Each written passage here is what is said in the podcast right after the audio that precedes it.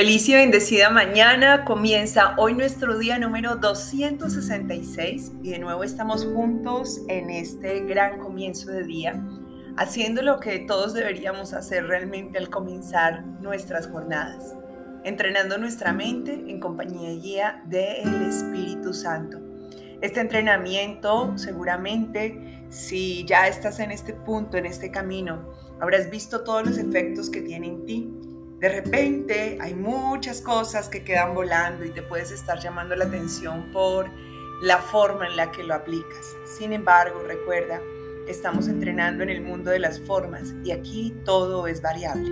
Hay días en que las lecciones las puedes sentir mucho más profundas y vividas durante las 24 horas y hay otros días en que de repente vienes, la escuchas, tratas de repetir la frase por lo menos dos o tres veces al día o de repente la olvidas por completo y al final tienes un día duro y recuerdas, esto era lo que tenía que mantener en mi mente y lo olvidé.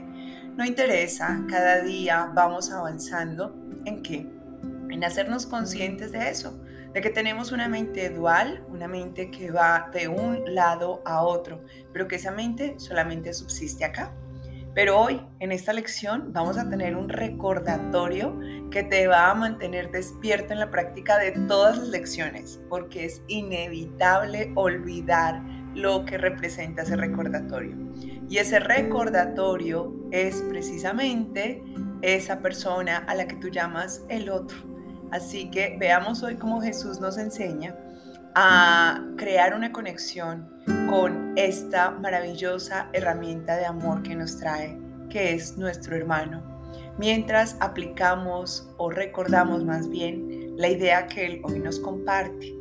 Mi santo ser mora en ti, Hijo de Dios. Así es, ese Hijo que Dios creó, ese ser inmaculado y perfecto que ya has escuchado y que ya has sabido que cada vez tienes más contacto con Él dentro de tu corazón, tiene una morada y es el Hijo de Dios. Y ese Hijo de Dios es esa persona que tienes frente a ti en el autobús, con quien te despiertas en la mañana y sonríes, con quien abrazas, con quien te encuentras en tu lugar de trabajo, con quien te cruzas por la calle, esa persona en la que piensas en este momento, ese es el Hijo de Dios y en Él mora el ser. Porque recordemos que el ser no es algo individual. El ego es individual. El ego se ufana de tener ciertas cualidades, características y asimismo se deleita sobresaliendo sobre los demás o sintiéndose inferior. Sin embargo, el ser, el ser, el ser sabe que solo es uno y que habita en todo lo que existe. Así que desde allí es donde recuerda el efecto de salir de la ilusión y el significado del verdadero amor. ¿Qué es ilusión? Ver un mundo separado, ver que existen otros, ver que existen tiempos, espacios. ¿Qué es despertar? Ver a mi ser en todo lo que puedo ver. Recordemos hoy cómo Jesús nos transporta hasta el cielo a través de esta oración en donde precisamente Él te vio a ti, Él me vio a mí y al hacerlo encontró su propio ser. Te invito entonces a que mantengas presente esta lección durante el día. Mi santo ser mora en ti, Hijo de Dios. Y al hacerlo, cierra ahora tus ojos y escucha su santa voz comunicarse a través de ti. Padre, me diste todos tus hijos para que fuesen mis salvadores y mis consejeros en la visión, los heraldos de tu santa voz. En ellos tú te ves reflejado y en ellos Cristo me contempla desde mi ser que tu Hijo no se olvide de tu santo nombre, que tu Hijo no se olvide de su santa fuente, que tu Hijo no se olvide que su nombre es el tuyo. Padre, en este mundo de sueño y de ilusión. Aquellos que yo creí que podrían ser mi mayor obstáculo para encontrar mi salvación y encontrarme contigo. Hoy tú me los muestras como el puente que has establecido para que en ellos pueda yo encontrar a Cristo.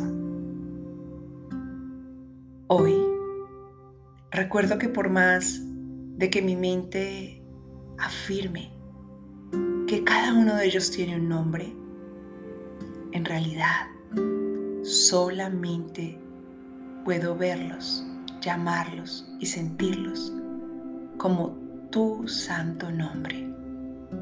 Estás en ellos. Tú eres su fuente. Y ellos son la fuente que tú extiendes para mí, para que te recuerde.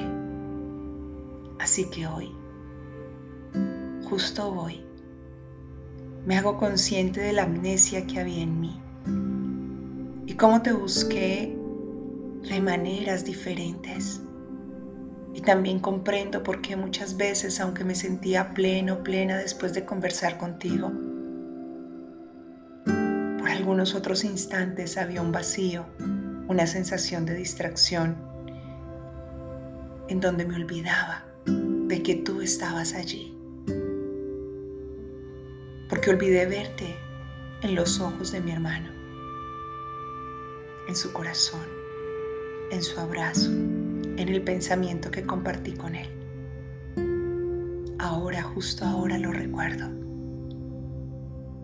Y no puedo más que sentir gratitud y alegría, pues las otras formas en que los vi sé que corresponden a la ilusión, a la idea de sentirme separado. Mas la verdad hoy me hace libre. En ellos te veo. Permanece allí, en este silencio, escucha su voz y recuerda que ya estás listo, que ya estás lista para recibir, compartir y multiplicar bendiciones infinitas.